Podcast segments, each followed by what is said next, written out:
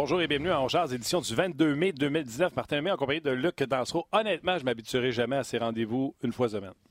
Mais salutations. Salutations. Merci d'être là. Mais ça fait des gros shows à chaque fois parce qu'aujourd'hui. Oui, et puis le, le- le timing, comme on dit, est très bon, Tu as Martin. remarqué depuis deux ans à quel Oui. point le timing est. Absolument, t'as as raison. Qui raison. a un finaliste de la Coupe Stanley en ondes? Là, Depuis là, deux ans depuis aussi? deux ans? Ah ouais. C'est nous autres. Ah, on est chanceux. On est très chanceux. Un articulé, un gars qui ne gêne pas pour dire ce qu'il a dire. On va avoir David Perron avec nous dans la deuxième portion du show. Euh, on va ouvrir avec Alex Tanguay qui va venir nous parler des séries, de comment il a vu ça. Ses prédictions pour la Coupe Stanley. Je pense qu'on ne se casse pas le Bessic aujourd'hui. Hein?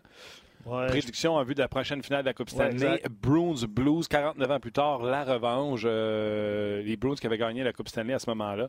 Donc, euh, on va avoir Alex. Après ça, on va avoir David Perron. Et on va terminer ça avec Stéphane Leroux qui va venir nous parler de la Coupe Memorial en nous disant Moi, j'ai dit, moi, là, savoir que les Huskies gagnent contre euh, puis là, les autres s'en vont direct en finale. Sac. Je veux savoir Suzuki comment il va, Teasdale comment il va. Euh, y a-t-il d'autres bons jeunes joueurs qui appartiennent à des équipes qui présentement te fait Oh là Parce que Stéphane Leroux, on va se dire, il les a toutes couvert la Coupe Memorial. La Coupe Memorial n'existait pas et Stéphane Leroux la couvrait déjà. Salutations Stéphane qui nous regarde déjà sur euh, Facebook. D'ailleurs, notre premier invité, ben lui, il s'est fait couvrir euh, par euh, Stéphane Leroux. Alex Tanguay, salut. Comment ça va, les gars? Ça va, toi? Ça va bien, ça va bien. C'est vrai que Steph était là dans ton temps. Ben oui, écoute, je, je- je pourrais je pourrais vous parler aussi de la Coupe Memorial parce que je viens de faire mon petit séjour. J'ai eu le temps de voir les quatre équipes. Maintenant, il y en a une d'éliminée, on le sait bien évidemment avec Prince Albert. Mais j'ai fait mon petit tour à Halifax pour aller voir comment ça allait là-bas. Puis bien chanceux, bien heureux d'avoir été là-bas. J'ai eu euh, une très belle réception. Ça a été le fun, les gars. Des- pour un athlète retiré, Et euh, dans le monde des médias, ben t'es neutre. Fait que vraiment, la seule chose que tu peux faire, c'est te faire critiquer sur certains des commentaires que tu fais. Mais euh, de se faire applaudir à Halifax, ça a été le fun. Ça fait un petit euh, un petit velours à l'orgueil, disons. Ouais, hein, c'est le fun, puis euh, c'est valorisant, mais ça te fait vieillir. Ouais, ben ça, écoute, ça fait partie du temps. Quand, quand tu approches mon âge avec mon manque de cheveux et, et plein de différentes affaires, je me sens bien que mes meilleurs jours sont en arrière de moi. Mais non, écoute, ça a été le fun. Ça a été le fun de voir la, nouvelle vague, la nouvelle génération, parce que, tu sais, pour moi, je couvre euh, les actualités de la Ligue nationale. Je me vois, euh, je vois beaucoup de matchs de la Ligue nationale en personne, à la télévision. Mais quand tu vois du junior live, de, voir l'amélioration des jeunes, de voir le, le développement au, au fil des années, des, des, des coachs de, développement d'habilité, de plein de différentes choses, de voir le niveau de talent qu'il y a dans la, dans la Ligue euh, junior au Canada, vraiment, ça a été le fun pour moi.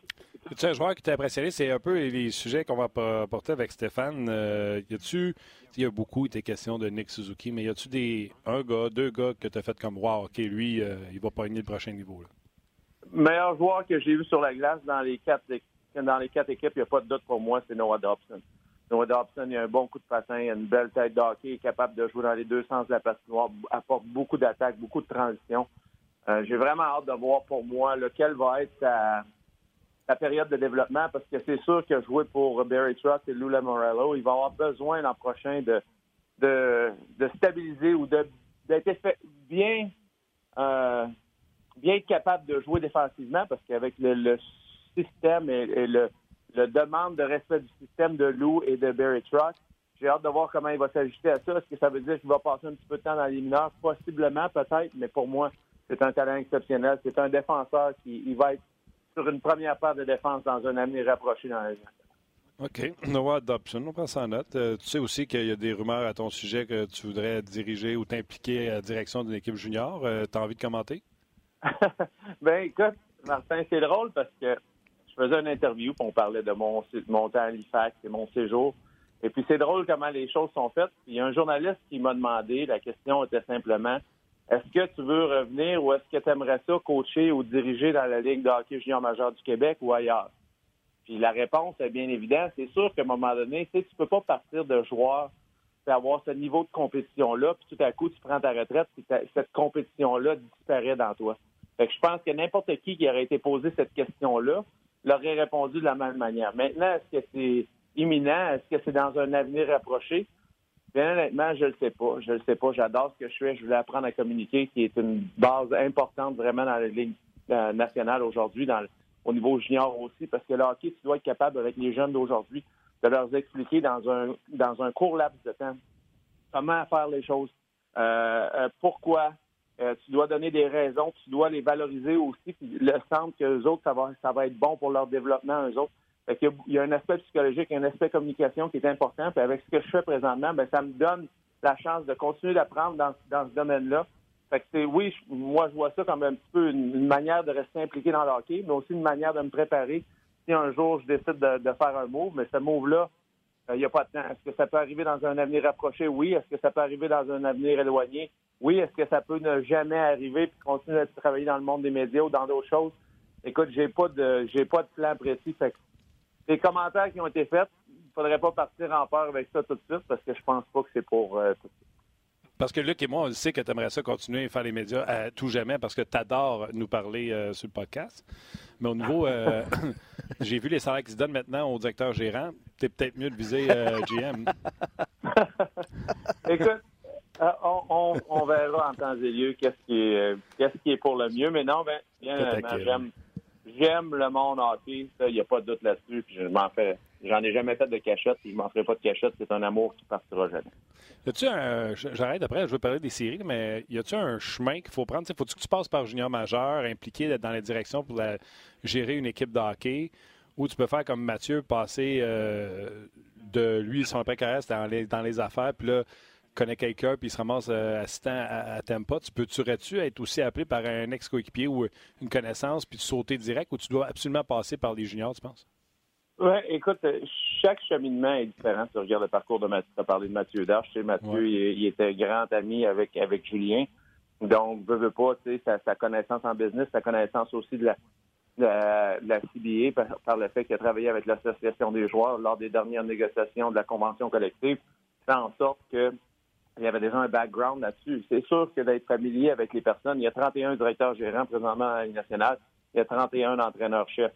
Euh, de connaître quelqu'un, d'être proche de quelqu'un, est-ce que ça change la donne? Est-ce que ça change la situation? Certainement que ça change la situation. Sinon, écoute, il n'y a pas de chemin nécessairement particulier. Certains des joueurs l'ont fait commençant, gravitant les bas de l'échelle à partir de la Ligue nationale. D'autres l'ont fait allant au niveau junior. Fait que je ne sais pas s'il y a un parcours ou il y a un chemin euh, qui, est, qui prédécrit ce qui va, où tu t'en vas ou comment tu vas le faire.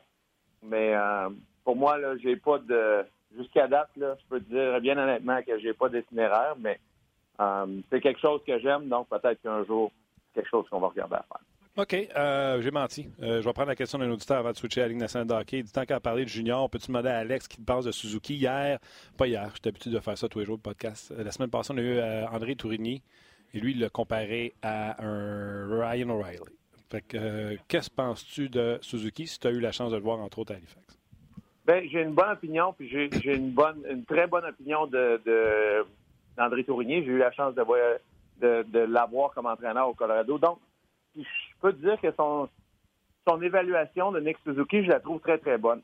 Parce que quand je regarde Nick Suzuki, puis pour les, fans de Montréal, on l'a vu l'an passé un petit peu au camp d'entraînement. On l'a aussi vu cet hiver au championnat du monde junior. Puis la plupart des partisans québécois comme un petit peu moins. On l'a pas vu son cheminement au cours de la saison dans la Ligue junior de l'Ontario. Mais de ce que j'ai vu dans le, match que j'ai vu, puis j'ai regardé même hier soir, euh, il était à la télévision ici aux États-Unis, euh, j'ai trouvé que c'est un excellent, excellent tête d'hockey. Il a des mains extraordinaires. Tu sais, quand la rondelle arrive sur sa palette, sa rapidité d'exécution peut être très vite parce qu'il y a aucun, il y a, une réception, il y a de ce côté-là, il est capable d'avoir la vitesse. Maintenant, la question que j'ai pour Nick Suzuki, puis la question que plusieurs auditeurs vont avoir quand ils vont commencer à le regarder, c'est est-ce qu'il peut être un centre au niveau de la Ligue nationale au point de vue physique? Parce que comme un petit peu Ryan O'Reilly, pas nécessairement le plus vite, pas nécessairement le plus fort, mais ce que Ryan O'Reilly était capable de faire au niveau de la Ligue nationale, c'est d'être capable de trouver un moyen de gagner ses bâtons un contre un, c'est d'être très, très bon sur son bâton. Est-ce que Nick Suzuki va être capable d'apporter ça? C'est la question. Puis c'est la question que j'ai posée aussi à son entraîneur, Scott Walker, qui est un ancien joueur de la Ligue nationale que j'ai côtoyé à Halifax un petit peu, puis je lui ai parlé de Nick. Et puis, euh, c'est un excellent tête d'hockey, excellent quotient intellectuel, excellente main, excellente vision. Il y a beaucoup de beaux attributs. Maintenant, les habiletés physiques qu'il a, est-ce qu'il va être capable de les améliorer? Puis à quel point ça va lui permettre d'être un joueur dominant ou un joueur peut-être un petit peu plus moyen dans la Ligue nationale. Ça, ça reste à déterminer, mais Il a un potentiel exceptionnel et s'il améliore son physique, sa rapidité, sa force, il n'y a pas de doute que ça va être une force dans la Ligue nationale parce que son hockey IQ est aussi bon que n'importe qui que j'ai vu au niveau junior. OK. Je pourrais tourner autour du pot en disant Hey, hein, belle série, Sharks, Blues, puis qu'est-ce que t'as aimé, puis un tel est-tu bon, puis papa, puis papa, papa. Mais c'est pas mon genre. Euh, la question tout de suite, au lendemain de la finale de l'Ouest, qui gagne la Coupe Stanley? Ta prédiction, parce que c'est la question qu'on pose aux gens. D'ailleurs, répondez en grand nombre. Pas juste euh, Saint-Louis en 6, mais pourquoi? Oui, bon point, Martin, parce qu'il y a beaucoup de, beaucoup de réponses. 7, Boston 6. C'est parce que c'est difficile de dire oui. Euh, Danny dit Boston en 7. Ça veut rien dire. Danny, pourquoi tu dis Boston en 7 Alex, qui gagne la Coupe Stanley Pourquoi? Écoute, mes prédictions depuis le début des séries éliminatoires, ils ont été de, manière euh, bien honnête, très ordinaire. Mais pour moi, euh, je, pense, les gars, que quand tu commences à, penser à ces deux équipes-là, tu regardes devant le filet Bennington et puis Tuukka la manière dont que j'adore Bennington, mais la manière dont Tuukka joue depuis le début des séries éliminatoires, je suis obligé de te dire que le penchant va probablement du côté des, des Bruins de Boston. Après ça, tu regardes la défensive.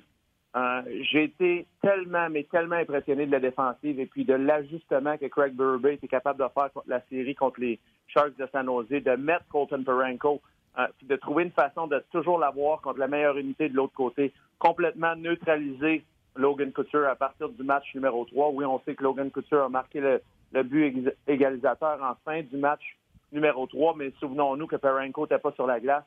Le reste du temps, quand Perenko était sur la glace contre la grosse unité des Sharks contre Couture, contre Myers. Il les a complètement neutralisés. J'adore ce que les Blues font collectivement au point de vue défensif. Peut-être que je lui donne le, penchant de ce côté-là.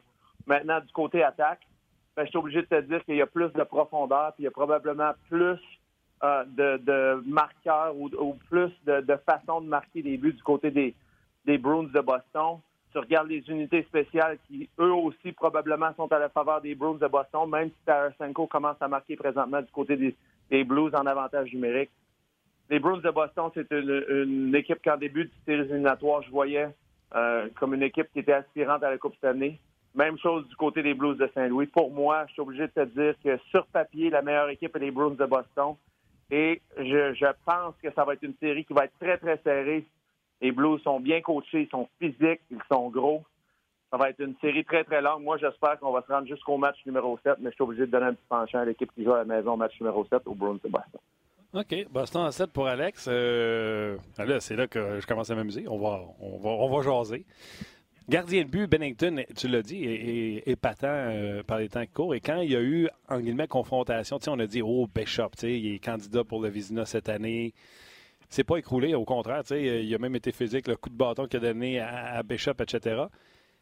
à date, avec le peu d'expérience qu'on voit de Bennington, réagit très bien à la pression, euh, ne semble pas vouloir s'écrouler. Tandis que Rask nous a déjà démontré que quand la chaîne débarque, débarque. Donc, tu sais, tu as donné l'avantage à Rask parce que Rask est tout simplement phénoménal depuis le début des séries. Mais moi, c'est un aspect, j'aimerais ça voir dans la série, voir si lequel de Bennington ou de Rask, où on va avoir les deux gardiens de but qui vont nous donner le maximum jusqu'au match 7, y en a un des deux qui va casser? Et a un des deux qui devait casser, j'ai l'impression que ce serait Rask. Qu'est-ce que tu en penses? Ben, écoute, tu as clairement raison de dire ça parce qu'avec le peu de temps qu'on a vu Jordan Bennington, tu, sais, tu vois sa carrière junior, tu vois ce qu'il a fait dans la ligne américaine. Souvenons-nous que Jordan Bennington, là, pour ceux qui ne le savent pas, a été prêté l'an passé de l'équipe école des, Blues de Saint-Louis l'an passé ou il y a deux ans, si je ne me trompe pas. Il a été prêté de l'équipe école des Blues de Saint-Louis parce qu'il n'y en avait plus de place. On voulait le renvoyer dans la Ligue East Coast. Et puis lui, il a dit non, je ne m'en vais pas jouer dans la Ligue East Coast. Et puis à partir de ce moment-là, on l'a envoyé jouer avec les Bruins de Providence. Donc, il va être familier avec certains des joueurs qui ont grandi eux aussi dans l'organisation des Bruins parce que lui aussi a été prêté à cette organisation-là. Fait que ça, en, tant que tel, c'est une histoire que tu vas euh, Bennington va pouvoir, va pouvoir s'accoter là-dessus, puis va pouvoir dire, ben, moi, ça fait partie de, de, de, la, euh, le poids que je me mets sur l'épaule pour essayer de travailler plus fort. Mais non, ce que j'aime de Bennington, et puis les joueurs l'ont rappelé encore hier dans l'interview d'après-match, c'est que quand il est arrivé avec les Blues de Saint-Louis, il a emporté, en anglais, on dit un swagger, il a emporté cette confiance-là, qui n'est pas, qui pas une confiance arrogante, mais, mais tout proche, en voulant dire, moi, là, je vais arriver dans le filet, peu importe ce qui va arriver, vous ne me battrez pas. Puis cette attitude-là a été contagieuse durant dans tout l'alignement des Blues de Saint-Louis. On, a un peu pris cette confiance-là, cette, arrogance-là de notre gardien but, on était capable de faire en sorte de s'améliorer. Qu'est-ce que ça porte à croire que Bennington, va, sa force mentale, euh, qui ne cassera pas dans les éliminatoires? Moi, j'ose croire que oui, mais la seule chose qui peut présentement euh, peut-être dérailler Tuka c'est vraiment le jeu physique des Blues de Saint-Louis. Parce que Tuka depuis le début des éliminatoires, il est vraiment dans sa zone, il est vraiment dans sa bulle c'est sa chance. On l'a souvent critiqué dans sa carrière à Boston par rapport au fait qu'il n'est pas, pas capable d'emporter l'équipe à l'autre niveau, pas capable de faire exactement ce que Tim Thomas avait fait en début de sa carrière, où Tim Thomas avait emporté cette équipe-là à la Coupe d'année. Et puis, tout cas, c'est comme, pour moi, c'est un gardien d'exception. C'est un gardien qui a toujours donné la chance à son équipe de gagner. Mais présentement, c'est sa chance à lui de gagner une Coupe d'année. Je m'attends à ce que à moins que les, les Blues le dérangent vraiment devant le filet avec leur gros bonhomme, avec, euh, avec les chaînes, avec les, les Steen, avec les Sammy Blais, qui, qui, qui soit dans sa, dans sa face, il le dérange un petit peu. Je m'attends à ce que Tuka Rask lui donne toute une tire. Oui, parce que les Blues euh, vont, euh, vont au filet. J'aime beaucoup ton analyse des, défenseurs du côté des Blues de Saint-Louis. même quand on a eu des prolongations, je pense qu'on avait vu un match avec les Blues, c'était deux périodes de prolongation. On continue à rouler les trois paires euh, oui, peut-être un peu moins de temps pour la, troisième paire, mais depuis le retour au jeu de Gunnarsson, euh, je trouve que c'est une super brigade défensive et on semble oublier, on n'a pas une nouvelle de Vince Dunn. Quand Vince Dunn va être, euh, va être prêt à revenir au jeu, s'il revient, écoute, ça leur donne vraiment un, edge, alors que les Bruins, on la trouve un peu moins connue, la défensive des, des, des, Bruins. Tu sais, jusqu'à Crew, Carlo, et euh, Zetik, peu importe comment tu dis son nom, mais tu sais, Clifton, le sixième défenseur, c'est tout nouveau, tout beau. Là. Fait j'aime quand tu donnes l'avantage aux, Blues de Saint-Louis. Oui, ben écoute, c'est une défensive, puis tu sais, faut pas nier le fait que ces deux équipes-là, tu sais, on, on peut être critique, mais ces deux équipes-là ont trouvé une façon de se rendre à la Coupe cette année. Donc, c'est deux équipes d'exception dans les, dans les deux dans les deux cas. Tu regardes la défensive des Bruins, c'est la première paire de défense moi, je peux pas dire assez de bons mots du jeune euh, McAvoy. C'est un, jeune qui patine, il est capable d'être physique, qui est capable de faire une bonne transition de passe. Je pense qu'encore, il y a encore un, cheminement qui va apprendre à encore être meilleur offensivement parce que non pas que je le trouve pas bon, mais je pense qu'il y a encore un potentiel de s'améliorer puis va être vraiment le corps arrière qui va faire en sorte de d'emporter cette équipe-là à un autre niveau. Euh, Krug est vraiment sous-évalué. C'est un gars qui joue bien défensivement. On voit les minutes, on voit les lancers qu'il bloque sur le désavantage numérique. On parle pas assez de ses qualités défensives parce que nécessairement, il est très, très bon offensivement. Carlo, le jeune homme du Colorado, a une excellente progression cette année. L'hiver passé avait des périodes plus creuses où on cherchait son jeu physique, où on cherchait son jeu défensif. A eu une excellente saison. La troisième paire de défense, tellement impressionné de Matt Brzezik. On l'a vu euh, dans son temps avec l'Université de Boston. Il était capitaine de cette équipe-là. Il est une, personne qui a un certain leadership et puis est capable de très bien transitionner. Le hockey d'aujourd'hui est de défendre avec ses pieds. Il le fait très bien. Il est très bon avec son bâton, très bon dans la transition. Et Clifton, je suis obligé de te dire qu'il m'impressionne euh, parce qu'on sait que la perte de Kevin Miller fait un, fait un trou à la poste de sixième défenseur ou cinq sixième défenseur du côté droit des Bruins de Boston. Le jeune Clifton a rentré dans cet alignement-là, capable de patiner, a marqué des buts aussi euh, dans les séries éliminatoires. Donc, la, défensive des, des, Bruins est bonne, mais je suis obligé de te dire que le fait qu'on est capable d'avoir Angelo sur une deuxième paire de défense, on a mis Bowmeister aussi, qui joue probablement euh, son meilleur hockey depuis les, trois dernières années. Il patine bien, il est gros pas nécessairement physique, mais capable de rester en bonne position tout le temps. Puis le, le, défenseur, le, le, stud, comme on dit, du côté des Blues à la défense, c'est Colton Perenko. Grand bonhomme, gros, physique, patine bien, a appris au cours des dernières années à, vraiment avoir un jeu de pied parce qu'il a des grandes enjambées. Puis il a été capable d'ajuster ces grandes enjambées-là, qui est très, très rapide en ligne droite, mais être rapide dans les espaces restreints. Puis ça, ça lui a permis de jouer contre contre les meilleurs trios de l'autre côté. Écoute, je l'ai vu jouer en fin de saison, Martin, contre Nathan McKinnon. La manière qu'il était capable de défendre Nathan McKinnon avec ses pieds, puis on a vu ce que Nathan a fait dans les séries éliminatoires avec sa vitesse. J'ai été tellement impressionné de Colton Perenko. Et puis, ça, ça l'a vraiment permis au Blues. Puis, pour moi, Alex Petrangelo est un défenseur d'exception, mais je suis pas sûr qu'il était capable de défendre les, les top joueurs de l'autre côté. Ça, y a enlevé des, ça y a enlevé des minutes. Tu trouves-tu des fois, Pietrangelo, dans le passé, l'an passé, surtout, il était 27, 28. ça a permis de diminuer ces minutes et d'avoir un Pietrangelo plus efficace. Bien, absolument. Tu, sais, tu, regardes, euh, je vais te nommer comme exemple, un des défenseurs qui a le plus de minutes dans la Ligue nationale au cours des dix dernières années, c'est Ryan Suter. Et Ryan Suter, la seconde que Scott Stevens est arrivé à la comme coach de défenseur avec les, le Wild du Minnesota, ce qu'on a fait, c'est qu'on a réduit ses minutes de 28 à 25. avec ces 25 minutes-là, ses points ont augmenté dramatiquement. Son plus et moins ont augmenté dramatiquement parce que nécessairement, il était capable de bouger. Puis il ne voulait pas conserver son énergie, donc il avait plus d'énergie à jouer.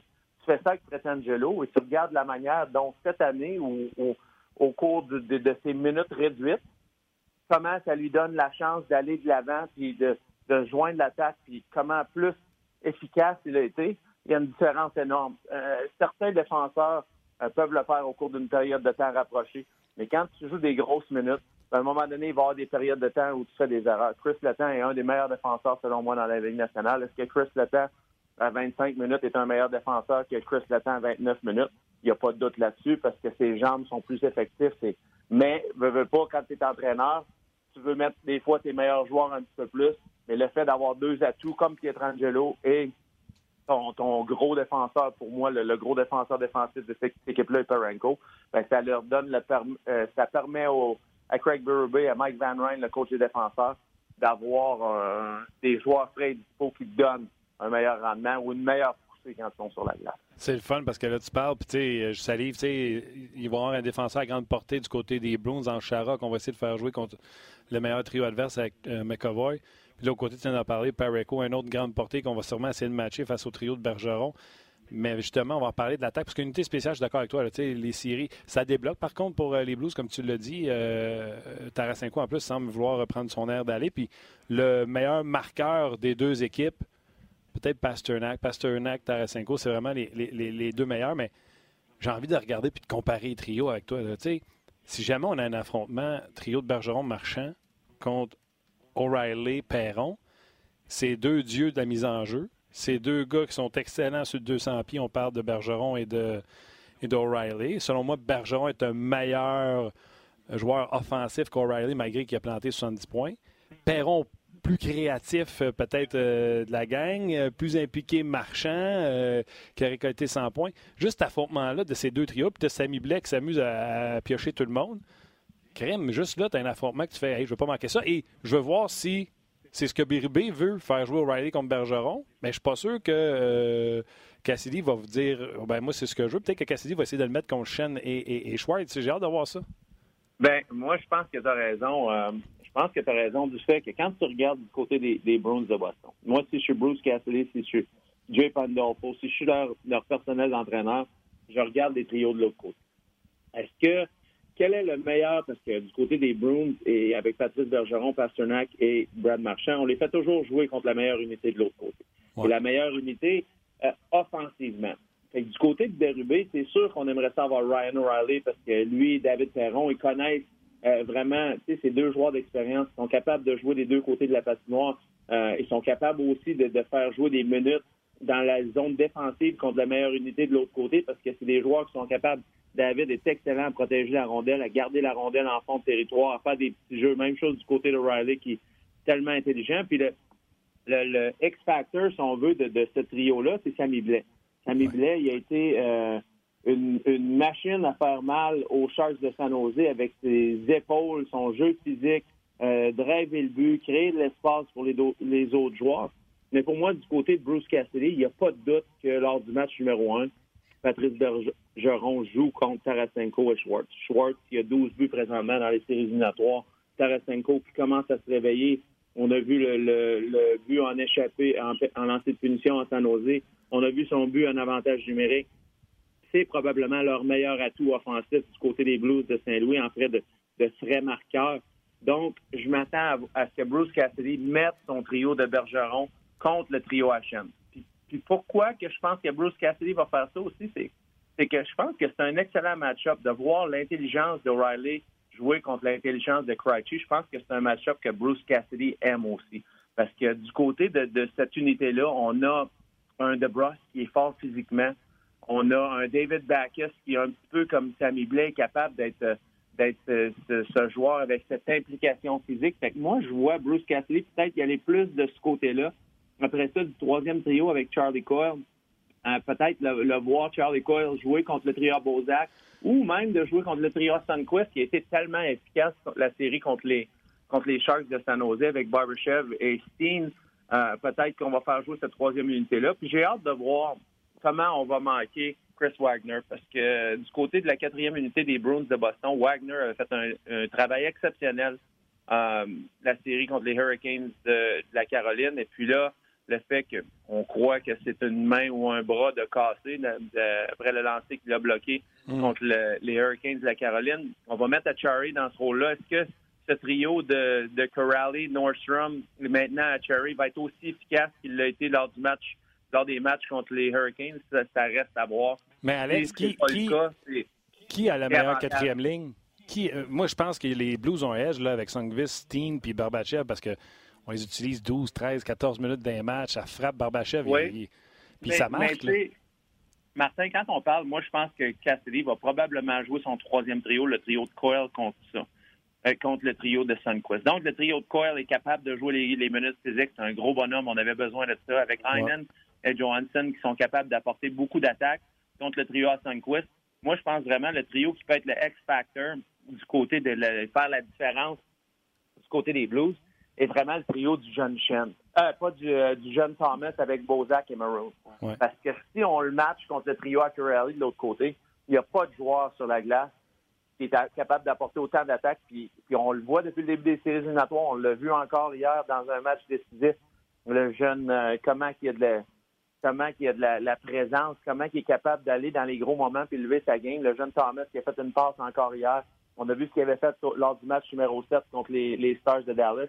Je pense que c'est un jeune avec son expérience du junior à la Coupe Memorial à, à Équipe Canada c'est un jeune qui me laisse porter à croire que si on lui donne des minutes contre un quatrième trio de l'autre côté, peut-être que ça va être l'avantage à Bérubé parce que je pense qu'il a tellement de potentiel, il a tellement de talent que peut-être qu'il peut faire un ou deux jeux dans cette série-là qui vont peut-être faire la différence sur le, la décision de cette série-là. Le jeune Thomas, moi, je pense qu'avec Bozak, ils peuvent être vraiment un trio influentiel du côté des, euh, Blues de Saint-Louis. Tu vois, par contre, Thomas, tu sais, je pense que les Blues sont, euh, euh, tout le monde est magané rendu là, mais je pense que Thomas, Teen puis Songvis, c'est peut-être les joueurs les plus maganés du côté des, des, des, des, Blues de, Saint-Louis. Mais écoute, je regarde ça, les match-ups, j'en vois partout. Puis en plus, le meilleur ami de Perron, c'est Bacchus. Fait qu'il risque de s'affronter. Ben, il risque de s'affronter absolument. Puis, tu sais, on parlait beaucoup de Joe Thornton de jouer contre les Bruins de Boston. C'est une des histoires avant la finale. Maintenant, c'est vraiment c'est retourné vers Bacchus qui retourne un petit peu chez eux. Tu, sais, tu penses au temps où il au, au long temps où il a été capitaine des Blues de Saint-Louis. Quelle présence il avait dans, dans cet alignement-là. On décide de ne pas le signer où il est allé signer un gros contrat avec les Bruins de Boston. Puis peut-être un contrat un petit peu à long terme, peut-être surpayé pour ce qu'il t'apporte présentement sur la patinoire. Mais depuis qu'il a été un, un, un joueur laissé dans les gradins depuis le début des séries, il est revenu. Il a eu un gros impact sur la mm. série contre les Blue Jackets parce qu'il était capable d'emporter son jeu physique qui a donné un petit peu un, boost aux Bruins de Boston qui nécessairement n'a pas le même, la même physicalité que, certainement les Blues de Saint-Louis ont. Mais David Backus c'est un joueur qui emporte ses, épaulettes, qui emporte euh, des mises en échec, qui emporte un jeu physique. Donc, certainement qu'il va avoir un bon impact sur euh, le dénouement de cette série-là. En tout cas, j'ai hâte de voir ça. Tu peux pas parler des coachs? Qui est, qui est le meilleur coach? Écoute, euh, c'est une bonne question. Je vais te dire, euh, les deux m'ont beaucoup impressionné. J'ai eu la chance de côtoyer un petit peu et d'avoir certaines discussions avec euh, avec Cassidy l'été passé quand on est allé en Chine avec la Ligue nationale, les, les Browns qui ont joué contre les Flames là-bas. Il m'a beaucoup impressionné. Quelqu'un qui a une belle présence, quelqu'un qui parle bien, quelqu'un qui n'a pas de l'air nerveux avec les situations. Mais comment impressionné je suis de, Chief, de Craig Berube, de la manière dont il a répondu après le match numéro 3, la fameuse passe de, de Meyer avec la main. Il est arrivé à la conférence de presse. Il a dit c'est un jeu que les officiels ont manqué. Ça ne fera pas la différence dans la série. Pour nous autres, l'histoire est clos. Puis ça, pour moi, ce leadership-là a démontré à ces joueurs qu'il n'y avait pas, on n'allait pas trop chercher à trouver des excuses pour gagner ou perdre la prochaine série. On allait trouver une façon de trouver des solutions. Puis ça, ce leadership-là m'a vraiment, mais vraiment beaucoup impressionné. Donc, je suis obligé de te dire que des deux côtés, je m'attends à une grande performance, beaucoup de maniements de, trio, une excellente prestation des deux entraîneurs. Je peux pas dire que j'ai un favori, je les trouve les deux excellents. Bon, c'est plate. Il faut attendre jusqu'à lundi parce que j'aimerais ça qu'elle commence à soir. OK. Euh, écoute, j'ai, même pas. Euh, j'ai zéro pris la liste d'épicerie. Euh, Patrick Roy, rapidement, rapid fire. Ça veut dire que tu as 10 secondes chaque réponse, OK? Patrick Roy à Ottawa, tu y crois-tu? Patrick Roy à Ottawa, moi, je peux te dire une chose c'est que l'équipe qui va aller chercher Patrick Roy avec l'expérience qu'il a pris au Colorado, les choses qu'il a appris, ils vont être grandement surpris. C'est un gagnant du trophée Jack Adams et je crois qu'il est un excellent entraîneur. Ouais, j'ai hâte de voir si les sénateurs vont lui donner le power qu'ils aimeraient avoir, par exemple. Ben, c'est peut-être bien pas une question de power. Moi, je te dirais que c'est peut-être plus une question de de d'argent parce que du côté des sénateurs, est-ce qu'avec la manière dont les choses se passent présentement, est-ce qu'on va être capable de payer un entraîneur de la, trempe ou du type de Patrick Roy? Ça reste à voir. Oui, d'après moi, ils veulent demander. Toi, des œuvres caritatives, t'aimes ça, des travailler gratis? Euh, Dave Tepet à Edmonton, tu crois-tu? T'aimes-tu ça? Euh, Dave Tippett à Edmonton, selon moi, euh, je ne sais pas si c'est fait ou ça va se faire dans un avenir rapproché. Je sais que Kenny a fait le tour puis a fait plusieurs autres interviews aussi. Euh, Dave Tippett, c'est quelqu'un qui apporte beaucoup, beaucoup de, de, très bon avec les joueurs défensifs, très bon avec son système, tout ça. J'ai hâte de voir comment ça va marcher avec ses joueurs offensifs parce que c'est un gars qui est très, très, très défensif. Donc, il, va y a des points d'interrogation là pour OK, puis je termine avec Carlson, San Jose. Oui, non. Et sinon, est-ce que tu es n'importe quelle équipe, le Canadien inclus, est-ce que tu sors 10 millions par année pour Eric Carlson? Eric Carlson, du 1er janvier aller jusqu'au match des étoiles, était probablement le meilleur joueur ou un des deux, trois meilleurs joueurs dans la Ligue nationale. Pour ceux qui l'ont vu jouer, Peter DeBoer était impressionné de, de, son jeu, de, sa qualité de jeu défensif. Pour moi, est-ce que c'est une possibilité à San? Du côté des Sharks, on a beaucoup de décisions et puis on a signé les contrats à long terme. Ça va être difficile de re-signer Carlson. Mais Carlson, l'équipe qui va aller le chercher, il est capable d'être bien encadré avec un bon leadership de l'entraîneur et un bon leadership du reste de son équipe. C'est un joueur qui fait la différence dans n'importe quelle équipe. D'accord avec toi. Je ne me laisserais pas intimider par ce qui s'est passé en fin de saison. Il était blessé. Euh, ben, écoute, Martin, blessé sur une jambe lors de la plupart des séries éliminatoires, je te dirais que le match numéro 2, match numéro 3 de Saint-Louis, on a vraiment vu qu'il était en forme. On a vu la production qu'il y a eu durant ça, mais pour le reste des séries, il pas en forme. Puis même avec ça, 16 points dans, euh, dans des séries éliminatoires sur une jambe, pas mauvais pour un joueur blessé. Pas pire. Alex, t'es toujours excellent, toi. Puis euh, si jamais euh, tu nous quittes, tu vas nous parler pareil, même si tu t'en vas dirigeant à quelque part. on va. on verra. Ciao, allez, attention à toi. Bye bye. Bye. Essaye, tu sais. Je, T'as bien, bien, bien essayé. Euh, Eric, lui, Eric Bélanger nous parlerait. Alex, il était plus, euh, euh, réservé. Là, non, Alex, qu'est-ce qui se passe? Ah, c'est pas grave. On s'aime, on est supposé de toute façon, c'est à long terme. C'est un projet à long terme. Euh, écoute, Martin, il y a eu plusieurs euh, prédictions, je te dirais. Ça sur, a paru, par exemple, les gens ont expliqué pourquoi leurs prédictions. Euh, oui, c'est ça. Il y, a beaucoup de, il y a beaucoup de Blues en 6 puis Boston en 5. J'en vois énormément. Hey, j'ai regardé moi, sur notre page. Tu es sur Facebook? Oui, c'est ça. J'essaie de faire le sur tour notre de Facebook. page. Je te dirais c'est majoritairement Bruins. Ouais. On parle beaucoup de l'échec avant des Bruins qui vont enlever tout espace aux, au Blues de Saint-Louis. Oui. Tu vois Marc-André sur Facebook, Bruins en 5, ce sera serré. Euh, Boston trouve toujours un moyen de marquer le, but de plus dont Rask a besoin. Donc, euh, Rask ferme la porte. Puis c'est une bonne, effectivement, c'est un bon, bon, une bonne analyse en fait. Là. Mais il va Browns en 5 euh, quand même.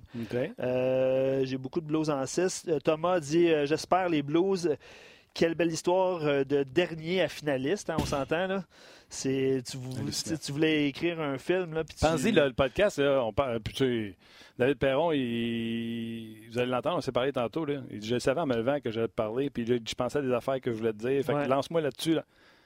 Pas de problème, on va te lancer là-dessus. Fait que, tu sais, ça fait deux ans qu'on l'a comme collaborateur régulier, puis ça fait deux ans qu'il nous fait vivre des histoires féeriques avec Vegas, puis cette année avec Saint-Louis. C'est tout simplement hallucinant. Exact. Puis c'est deux situations complètement différentes, on s'entend, parce que Vegas, c'était vraiment le. Vegas, ça parti en feu tout le long, puis ça n'a jamais arrêté. Se dire, quand ça, s'est arrêté, quand ça s'est arrêté. Quand tous les gardiens sont tombés à Noël, on a dit, ça y est, c'est fini.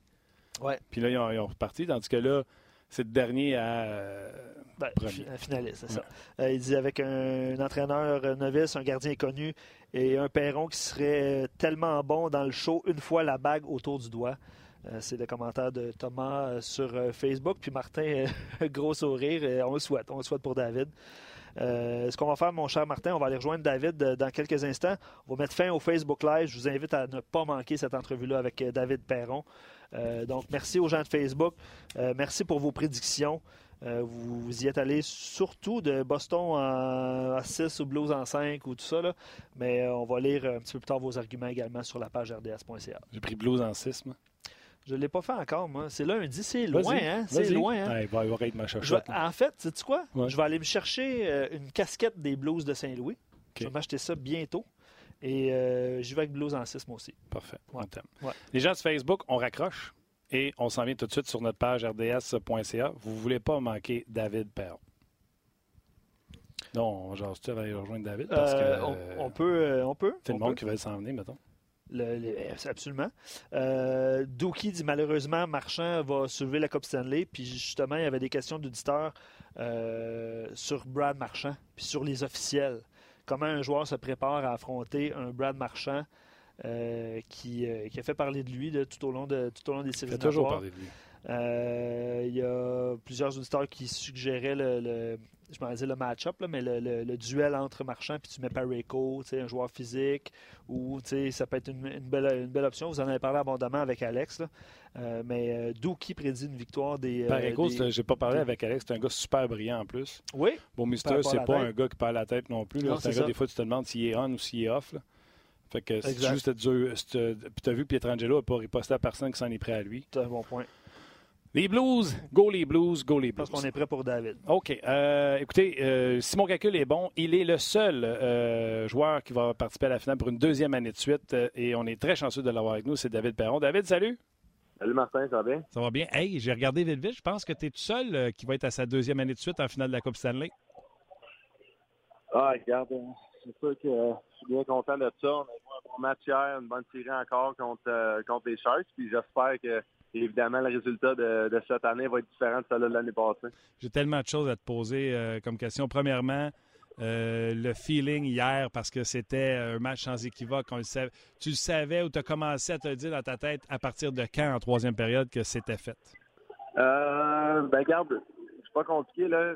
Juste pour revenir en deuxième période, vite, vite quand que Couture a manqué son avec la déviation, puis euh, a, dégagé le, demi-cercle. Euh, c'est un, jeu énorme pour nous. Puis euh, encore plus quand on a marqué un bon avantage numérique, le but de Braden Chem. Euh, nous, André nous a comme permis de respirer, de retrouver notre game. Je trouvais qu'on était un peu ses talons avant ça. Puis évidemment, l'an troisième, j'ai trouvé qu'on a quand même joué une bonne période étant donné notre avance. Puis quand le, but de Bozak est rentré, c'est là que euh, je savais qu'on avait comme euh, tué leur volonté un peu, puis euh, on, savait qu'on allait avancer. Oui, le but de Bozak, c'était un gros but. Chen aussi, ça y a fait du bien parce que tout le monde parlait dans les médias que ça faisait longtemps qu'il n'avait pas marqué. Tout le monde contribue. Mais toi, encore deux points hier. Déviation sur le premier but à, à, à Blais par ta réaction, parce qu'ils ont donné le but à la télévision, ils ont donné le but à Blais, puis j'ai dit crime, je suis pas sûr parce qu'on voit à peine la déviation, même à super ralenti.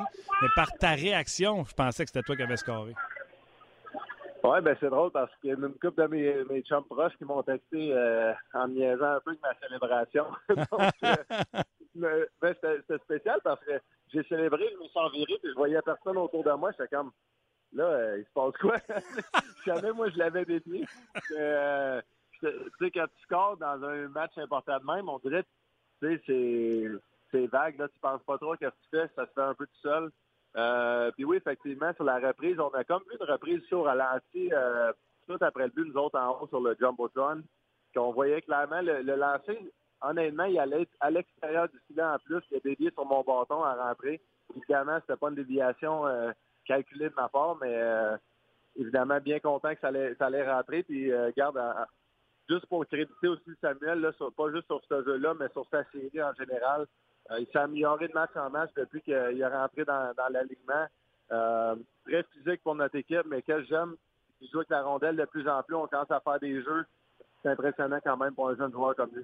Oui, puis pour finir la parenthèse sur Samuel Blais, François Gagnon écrivait un papier sur lui ce matin sur le rds.ca il mentionnait que lui, quand il a été repêché en 2014, Armstrong, il expliquait comme quoi qu'il avait pris une chance parce qu'il était pas gros, etc.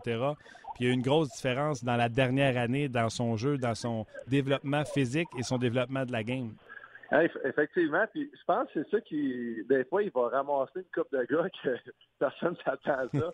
Même si on est dedans, ça fait, là, on commence à s'en attendre. Mais les joueurs, l'autre bord, ils pensent que c'est un plus petit euh, joueur hockey. Pour vrai, c'est quand même rendu un gros bonhomme. Euh, il est imposant plus qu'on pense. Puis, regarde, il, déplace les gars pas mal là, avec ses mises en échec. Puis, euh, regarde, il joue du très bon hockey.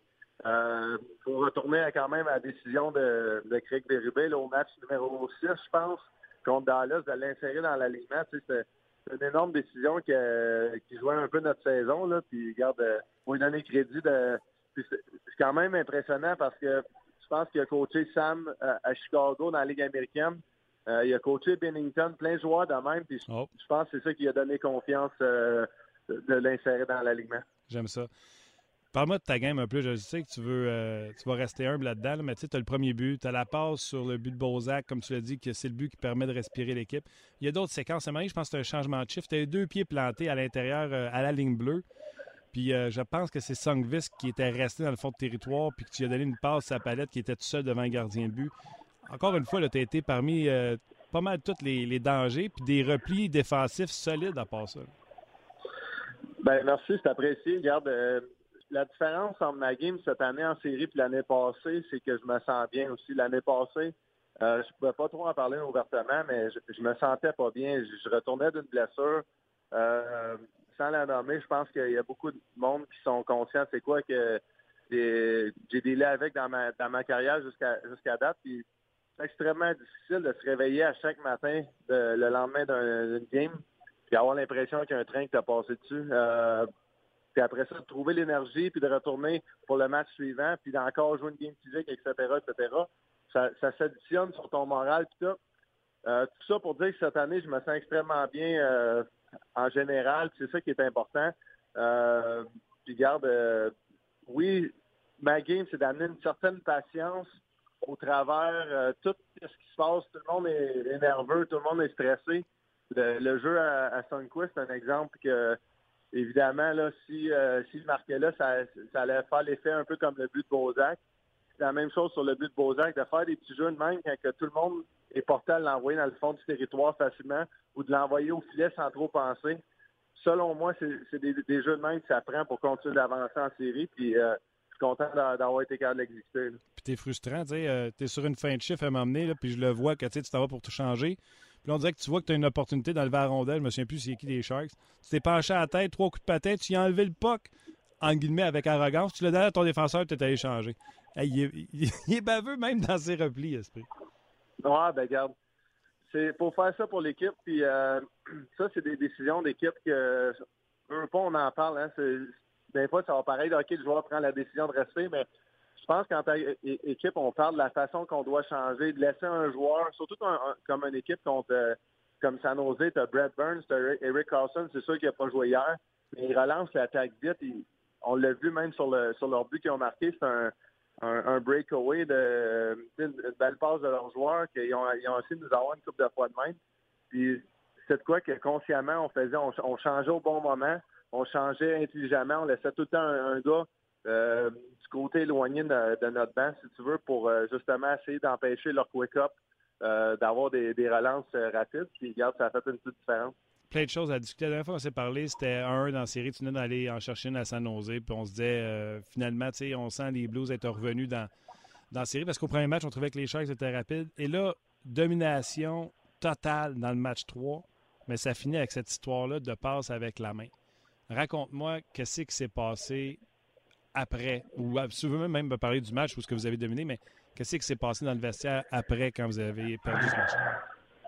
Regarde, je l'ai mentionné quand euh, la décision de contre Vegas est arrivée. Euh, c'est la même chose pour nous autres en bout de ligne. C'est sûr que nous autres, on a eu du temps pour se rattraper, tandis que Vegas, c'était le, match numéro 7. Mais la façon qu'on a réagi, la façon qu'on a tourné la page, c'est ça qui était clé. Puis honnêtement, je le savais, j'avais un feeling que si on tournait la page comme on voulait le faire, puis qu'on gagnait le, match suivant, on allait vraiment créer le doute dans leur tête. C'est ça qu'on a fait. Puis à, partir de là, euh, regarde, on, a continué de s'améliorer de match en match, comme on a fait contre Winnipeg au match numéro 5-6. Euh, comme on a fait contre Dallas au match numéro 6-7. C'est ça qu'on veut continuer de faire euh, en allant d'avant. Euh, que je veux dire aussi la comparaison euh, avec Vegas, c'est qu'on a quand même laissé euh, San à ce match-là retourner dans le match avec une minute à faire d'accorder un but. Euh, l'autre chose, c'est que même si cette décision-là de ce but-là arrive pas où, les arbitres cancellent le but, ben, le match n'est pas gagné, c'est encore 4-4 en overtime, puis il n'y a rien de fini. Donc, c'est un peu comme Vegas, oui, la décision était mauvaise de l'arbitre, euh, mais ils ont quand même accordé euh, quatre buts en désavantage numérique. Ils ont quand même laissé euh, la série revenir de 3 à 1 au match numéro 7. Donc, chaque fois, chaque décision peut tout le temps être regardée différemment. Puis je suis juste content de la façon que, dont notre équipe en a réagi. Écoute, je vais te dire few, parce que as jasé un peu chaque semaine. C'est ça j'ai dit le lendemain à la radio. C'est ça j'ai dit à la télévision à RDS. J'ai dit c'était au Blues de garder leur avance. C'était au Blues de il y a eu deux dégagements refusés. Je pense que c'est Schwartz qui connaît des séries extraordinaires, qui aurait pu traverser à rouge, aller tuer du temps avec la rondelle au bord, qui a essayé de net, qui l'a manqué, qui a été refusé. A plein de situations où les Blues auraient pu s'empêcher d'être dans cette situation-là. Puis je suis convaincu que c'est ça que les gars se disent, qu'ils se disent on va revenir demain, puis on ne donnera pas la chance aux arbitres ou aux Sharks de revenir. Ben, je, je peux pas te dire que tout le monde y a pensé à ça, mais moi j'y ai pensé, puis je veux dire, qu'est-ce que j'ai aimé de notre équipe, c'est qu'on ne on s'est pas éternisé à parler de, ce moment-là. On n'a même pas parlé du match tant que ça. On a regardé le positif, on a move on, puis regarde, on a essayé de jouer un bon match le match suivant. Comme je te disais, si on gagnait, euh, j'étais confiant pour, euh, pour le reste de la série, comment que ça allait aller pour nous autres. Euh, puis le pire, c'est que le match suivant, on a eu une excellente première période, une deuxième, troisième période tranquille. On s'est assis sur nos talons. on était sur nos talons, on n'était pas agressif. Encore une fois, ça, ça aurait pu virer de bord. Mhm. Puis euh, on a trouvé le moyen de gagner. Puis le, notre match là, à, San Jose, il faut que les gens réalisent que là, on joue contre Boston, on a moins de vols d'avion qu'on va en avoir contre, contre San Jose. Puis là, contre Boston, on va avoir deux matchs en, chaque euh, deux jours en chaque match. Euh, c'est un vol de 4 heures et demie pour nous d'aller à San Jose après ce match numéro 4-là. Puis on joue à midi le lendemain de ça, mhm. heure de San Jose. Donc le turnaround est extrêmement rapide. Euh, pour les deux équipes, oui, les deux équipes sont dans le même bateau, mais c'est quand même pas le, voyagement de la conférence de l'Est. J'ai plein de questions, fait que je vais y aller, si tu veux, en style rapid fire un peu. La météo parlait d'un ouragan ou d'une mauvaise météo à Saint-Louis, puis qu'on avait demandé aux fans d'arriver plus tôt. Toi, ça a-tu changé quelque chose dans ta préparation? Que ta femme vienne au, à la game avec tes, enfants, ça a-tu changé de quoi, la météo? Bien, c'est drôle parce que j'ai entendu parler qu'il y avait des alertes de tornades puis euh, je, regarde jamais dans les estrades euh, pendant le match. Mais tu sais, je sais que ma famille sont assis. J'ai regardé, ils sont pas là. fait que là, j'ai comme bon, hmm. c'est sûr que j'étais focusé sur le match, mais j'ai dit crime. Euh, j'espère que tout va bien parce que je savais qu'il était en route vers le, match pendant que l'alerte de tornade est arrivée. Donc euh, je fais jamais ça, là, mais j'ai été voir mon téléphone, moi j'avais des messages, puis finalement tout était beau. donc regarde, euh, c'est peut-être une petite anecdote, ça ne s'est jamais passé dans ma carrière, mais ça reste qu'au travers d'une situation aussi heureuse, aussi euh, stressante qu'on était, mais tu ne veux pas la, la sécurité de ma famille passe avant ça, par exemple. C'est clair. Puis écoute, c'est assez rare, je regarde la météo quand je regarde un match de hockey, mais là, le broadcast en anglais montrait euh, la météo à l'extérieur. C'était, c'était pas beau. Puis déjà, de demander aux fans d'arriver plus tôt, ça veut dire que c'était vraiment pas beau. Vous n'avez pas touché au trophée. Je me souviens d'en passer avec Vegas. Tu m'en avais parlé, là, euh, avec Marc-André, que les gars en avaient jasé. Je me souviens même pas si vous y avez touché l'an passé. Comment ça s'est passé, la, délibération à savoir si vous allez toucher ou pas? L'année passée, on a pris le trophée, on l'a amené dans la chambre, on a pris une photo avec. Puis euh, Washington ont fait la même chose. Donc, euh, clairement, ça n'a pas changé de quoi pour le gagner parce que les deux ont fait la même chose. Ça a donné que cette, année, c'est la même affaire. Personnellement, je suis content de d'avoir fait ça différent, différemment juste parce que, justement, l'année passée, on l'avait pris. Euh, superstitieux, tu vas dire oui puis non. Tu sais, je pense que je crois à ma routine. Puis quand il y a de quoi qui marche, c'est sûr que je n'irai pas changer ça. Donc, si tu veux, oui, ça un petit peu superstitieux peut-être de ma part, mais en même temps, je sais que ça ne changera pas le résultat euh, final de ce côté-là. Puis euh, j'ai vu une photo un matin de, ça, justement. Ça, a fait un super beau résultat. Puis encore plus beau quasiment que je trouvais notre photo l'année passée, je la trouvée incroyable. D'être dans l'aréna avec tous les partisans en arrière de, nous autres, c'est le fun. Oui, moi aussi, je la trouvais belle, la photo. D'ailleurs, parlons-en des fans. Ça faisait six minutes et demie qu'ils restaient au match. Tout le monde était debout. Ça s'est jamais assis. Ça finit sur Gloria. Je pense que c'est la chanson que vous jouez dans le vestiaire quand vous rentrez. Parle-moi de, de ces six minutes-là, puis parle-moi de Gloria. Gloria, regarde, euh, je sais pas si tu sais toute l'histoire, comment ça a commencé, mais ça a donné que c'était la soirée avant le premier match de Bennington à Philadelphie. Euh, moi, j'étais pas là. En fait, j'étais à une autre place avec euh, O'Reilly et Pat Maroon ce soir-là. Euh, on était voir le football des Eagles de Philadelphie. Puis certains des gars ils étaient dans, un autre endroit, ils regardaient le match avec des chums qui, connaissaient Philadelphie dans, dans un petit endroit, puis ça a comme donné que la chanson a passé, je pense, dans le bar où, les gars étaient. Mais c'était pas un bar, c'était juste un restaurant comme lounge. Puis euh, ça a donné que la chanson a passé. Puis les je pense qu'il y avait du succès ce match-là. Puis il y a quelqu'un qui a crié dans, dans, dans cet endroit-là, en met la musique à chaque fois qu'ils font un bon jeu. Puis je pense que ça a resté comme collé de même. Je, honnêtement, je sais même pas l'histoire à 100% mais c'est un affaire de même. Aussi banal que c'était. Puis le lendemain, Steen, euh, il s'est blessé lors de ce match-là. Puis quand on a gagné le match, il a décidé de mettre la chanson juste pour rire dans la chambre, euh, comme la chanson de victoire. Puis ça a comme resté le même. Puis là, l'équipe, tranquillement, pas vite, bien évidemment, on a collé des victoires, on a collé du succès. Euh, puis ça a fait que, regarde, euh, l'histoire de Gloria, ça a commencé de même. Euh, donc, il n'y a pas grand-chose à dire que ça. Tu as ramassé la rondelle, mon pas superstitieux. Tu as fait quoi avec? Oh, ben, on a notre, notre rack, là, que, justement, on ramasse toutes les rondelles de, de, victoire, puis on, on, les met là. donc, un petit fait intéressant pour les partisans, notre rack était pas mal vite cette année.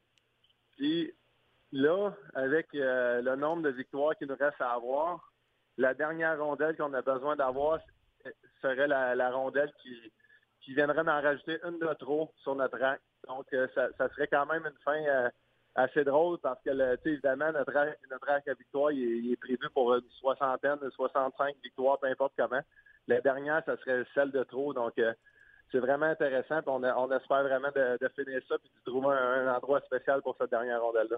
OK. La différence entre les Blues de cette année et les Knights de l'an passé? Euh, ben, regarde, euh, j'aime que les gars, puis l'année passée, on a vraiment travaillé fort aussi. J'ai juste l'impression qu'avec la saison magique qu'on avait vécue, on, on, pensait en tout cas, moi, c'est le feeling que genre, on n'a pas joué du bon hockey en finale, puis c'est sûr que j'étais décidé de ça. J'aurais aimé ça moi-même jouer mieux que j'ai joué. Mais j'ai comme eu l'impression qu'on pensait que ça allait peut-être se faire tout seul. Euh, sans vouloir trop en phaser sur euh, ça allait se faire tout seul, là, faut pas exagérer non plus. Là. Mm-hmm. Mais tu comprends que j'essaie de dire. Très bien. Euh, puis j'ai l'impression que les gars, un gars comme J. Mister, un gars comme Steve Petrangelo, ils ont tellement investi dans cette organisation-là, de temps moins inclus. plusieurs gars que c'est la même chose. On est dans le même bateau. Puis je sens que les gars ont encore faim. Euh, tu me parlais des six dernières minutes hier. Quand ça a fini, moi, je sais pas pourquoi, mais j'avais le goût que la prochaine série commence. J'avais, oui, j'étais content, mais j'avais pas si envie de célébrer ça que ça. Donc, euh, j'ai vraiment hâte que, la série contre les Bruins commence. Crime lundi, c'est épouvantable. regarde, euh, imagine, si on allait au match numéro 7 à San Jose, on prenait l'avion évidemment aujourd'hui. Puis de San Jose, après le gagnant de cette série-là, elle allait directement à Boston. Ça, aurait, ça a été un, vol de 7 heures environ. Je pense que ça aurait été incroyable. Oui, j'avoue. OK, deux dernières, mais j'avoue que tu risques de développer, mais je pense que au réseau anglais, on me racontait ça ce matin. Doug Armstrong serait descendu à m'emmener dans le vestiaire cette saison. Puis euh, on, raconte que il vous a pas trop ramassé, mais il a dit qu'il y avait trop de talent dans cette équipe-là pour être 31e. Puis en sortant du vestiaire, ça a l'air que c'était le classement qui était là puis il aurait dit enlevez le classement de là. À fois qu'il sort d'ici, il voit 31e. Mettez la Coupe Stanley à la place. Et on le voit quand que vous rentrez, la Coupe Stanley, on voit un gros cadre de la Coupe Stanley. Es-tu capable de me raconter cette histoire-là? Le cadre de la Coupe Stanley, il est là depuis le début. Donc, euh, je sais pas cette histoire-là, ça a sorti de où. Deuxième affaire, je peux le croire que Armstrong ou Berube, on a un classement, oui, euh, plus, proche que où les joueurs on change. Euh, c'est vrai qu'à moment on l'a enlevé. Euh, il est, peu importe qui a pris la décision, c'est peut-être Armstrong, c'est peut-être Bérubé. Euh, moi, moi, aussi, je crois à ça, que quand tu vas tout le temps avec classement, tu te vois dernier, on dirait, j'imagine que peut-être moralement, c'est difficile à voir. Moi, de mon côté, j'approchais un petit peu différemment. On dirait comme toutes les situations, fois, j'ai une opinion différente, puis correct de même. Euh, je pense les médias, oui, tout le monde euh, voit notre saison comme euh, un retour incroyable, mais il faut quand même se rappeler qu'au début janvier, on avait 5-6 matchs en arrière de beaucoup d'équipes. Donc, je pense que les joueurs, on a tout le temps gardé confiance que si on trouvait le moyen de virer ça de bord, gagner nos matchs en main, on, allait se positionner dans les séries. Évidemment, il fallait le faire, puis on l'a fait. Euh, mais moi, c'est le même que je vois ça. Puis, regarde, je suis content que ça allait changer, ça, c'est sûr et certain. Moi, t'en rajouté une, que les médias cherchent des histoires. C'est là-dessus que j'ai fait ma chronique ce matin. L'histoire de la petite Leila Anderson qui vous suit, puis je termine avec ça. Euh, j'ai raconté à la radio ce matin euh, ton rapport avec elle, comment que tu en es venu à être au courant qu'elle existait et qu'elle était une grande fan des blues? Ben, c'est sûr que on voit les vidéos passer sur Twitter, toutes ces choses-là. Il y a plusieurs situations même qui arrivent durant la saison. Euh, c'est sûr que c'est une situation très particulière. C'est, incroyable d'avoir des partisans de même. Euh, qu'ils vivent des, moments difficiles dans leur vie. Euh, ils, combattent pour leur vie à, tout moment. Puis, regarde, non, c'est incroyable. évidemment, on le fait pour nous autres mêmes, mais une fois que tu peux, avoir le moment pour comme penser à toutes ces situations-là, de voir hier après le match, on voyait Kelly Chase, un ancien des Blues. Les, les gars, ils ont tellement investi de temps, d'amour pour cette organisation-là. Il pleurait dans, le couloir parce juste qu'il était content de notre victoire, qu'on allait être la, première équipe de ramener les Blues en finale. Euh, les gars comme Bobby Plager, Keith Chuck Barrett, Jangman, ils étaient dans, notre chambre aussi après. Euh, donc, c'est juste s'imaginer qu'est-ce que comment que cette ville-là pourrait réagir si on gagne nos quatre prochaines euh, parties. Donc, clairement, on veut le faire. Je te le souhaite. Je te parlerai même pas des Bruins. J'ai pris les Blues en 6. Euh, puis c'est comme un bon retour des choses parce que c'est votre première finale en Coupe Stanley des Blues depuis 49 ans. La dernière fois, c'était contre les Bruins. Donc c'est le temps de la vengeance. Oui, mais exactement. Puis c'est sûr que c'est une époque un petit peu différente maintenant. Euh, avec 31 équipes, beaucoup de parité dans la Ligue, c'est un moment spécial pour notre organisation, pour, pour chaque joueur individuellement. Puis on va essayer de de jouer notre meilleur hockey possible. C'est notre plus gros moment à vie. Puis le moyen de, gagner, c'est comme on l'a fait depuis le début des séries, depuis la moitié de la saison, c'est de rester dans le moment présent, pas trop penser à ce qui se passe à l'extérieur de nous autres. Euh, garder nos émotions là, assez tranquilles, pas, pas trop de, s'activer pour rien. Puis je pense que de cette façon-là, on peut avoir du succès. Tu vois, euh, euh, au Québec, à part les quelques fans des Bruins qu'il y a au Québec, tout le monde va prendre pour les Blues parce que tout le monde déteste les Bruins ou Brad Marchand. C'est drôle parce que c'est une des choses que je me suis réveillé un matin et j'ai pensé, euh, sachant que j'allais te parler, que je vais parler à plusieurs médias aujourd'hui. je me suis dit que les partisans des Canadiens, les partisans de, hockey au Québec allaient probablement du bord des, Blues juste à cause du fait qu'on joue contre Boston. Donc, on va prendre tous les partisans qu'on peut avoir de notre côté, ça c'est sûr, certain. On te le souhaite. Puis tu le sais, souvent, il y a des gars de Sherbrooke qui nous écrivent sur notre page. Fait qu'ils veulent que tu ramènes la coupe euh, dans leur coin. Fait qu'un gros merde, mon, euh, mon, mon, David. Ben, ça me fait plaisir, regarde, puis on, va se parler au courant de la série. T'es fin, buddy. Yes, sir. Yes, sir. Merci, David. Euh, quel gentleman. Déjà sur notre page Fantasy écrit Merci, David, pour ton précieux temps. Je pense que l'ensemble des auditeurs dont j'ose s'entend pour dire que tu es un gars généreux et sympathique je vous le dis, là, euh, on s'est parlé matin, puis dans le timing du show, il disait je vais être au restaurant. Fait que je lui dis garde, on peut le, faire plus tard ou se reprendre. Non, non, non, non. Il dit euh, en plus, la semaine passée, je t'ai juste donné cinq minutes. Vous vous souvenez, c'était game day. Jour, de match, oui. Fait que euh, j'ai dit, voyons donc, c'est pas grave, là, les 5 minutes. J'ai dit, j'étais juste content de t'avoir. Il dit, non, non, non. Il dit, on se fait un bon 20 minutes aujourd'hui. Fait que, puis, on n'a même pas le temps de parler de Bacchus, des Bruins, rien de ça. Euh, quoi rajouter? Ben, d'excellents commentaires que vous nous écrivez depuis le, début de l'émission par rapport à David. Mais je pense qu'avant de, avant de lire ça, on va aller jaser avec, euh, avec Stéphane. Il est déjà en ligne. Yes, sir. Salut, Steph. Salut, Martin. Comment ça va? Ça va bien? Yes, ça va bien. Écoute, euh, on laisse du côté de la Ligue nationale de hockey tout le plancher à la Coupe Memorial. Pas de match avant lundi pour la Coupe Stanley. Fait que, on va regarder ce qui va se passer du côté d'Halifax.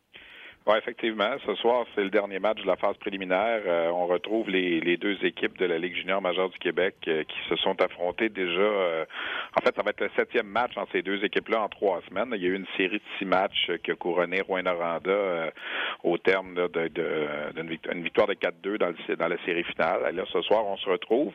Et on va peut-être se retrouver encore en demi-finale ou en finale vendredi ou dimanche. Là, c'est ce soir que ça va se décider. En ce moment, Halifax est en meilleure position. Euh, le fait qu'ils ont déjà qu'ils l'ont déjà emporté contre euh, le Storm de Guelph par deux buts, ça les place là. Une victoire ce soir d'Halifax. S'ils ont trois victoires aucune défaite, ils s'en vont direct en finale. Si Halifax perd par un but ce soir, le genre 1-0, 2-1, 3-2, s'en vont quand même en finale. Si toutefois euh, les Huskies devaient gagner par deux ou trois buts, là, ce serait Guelph qui s'en irait direct en finale. Et si les Huskies devaient gagner 4-0 ou 6-1 ou 7-2, mais là, c'est les Huskies qui s'en iraient en finale. Là, les gens vont dire, ouais, 4-0, pas facile de battre euh, Halifax 4-0. Je veux juste rappeler aux gens que c'est le pointage du match numéro 6 de la finale ici à Halifax. Euh, Huskies avaient gagné 4-0 contre les Mooseheads. Alors, eux, ce qu'ils veulent, c'est répéter la même chose, mais c'est sûr que ce sera pas évident. Euh, disons qu'en ce moment, là, Halifax a peut-être 65% des chances de passer directement à la finale. Guelph peut-être 30% puis Rouen un, un petit 10, mettons. Euh, quand j'ai écrit à Stéphane euh, aujourd'hui, euh, j'ai dit Steph, je veux pas parler nécessairement de la Coupe Memorial. je veux parler des joueurs qui sont là, des jeunes joueurs. Puis Steph, il dit Oui, mais juste avant, je veux t'amener un point. Et ça prenait juste la sommité du hockey junior qui couvre la Coupe Memorial avant même que la Coupe Memorial existe. Steph... Steph, dis aux gens ce que tu m'as dit par texto qui est succulent. Ben, écoute, hier, soir, les Raiders de Prince-Albert, champions de la Ligue de l'Ouest, qui avaient 26 victoires, une défaite euh, au début du mois de décembre, euh, ont subi une troisième défaite en trois matchs et ont été éliminés. Euh, sont repartis à la maison ce matin, ont repris la route de la Saskatchewan avec leur petit bonheur. Et ça fait 48, non, euh, j'allais dire Normand, je suis habitué de travailler avec Normand. Ça fait 48, Martin, que les champions de l'Ouest sont 0-3 à la Coupe Memorial. 2016, 2017, 2018, 2019, baba et pas une victoire. 23 buts seulement marqués en 12 matchs par ces quatre équipes championnes-là combinées. Euh, c'est difficile à expliquer. On ne sait pas trop pourquoi ça arrive.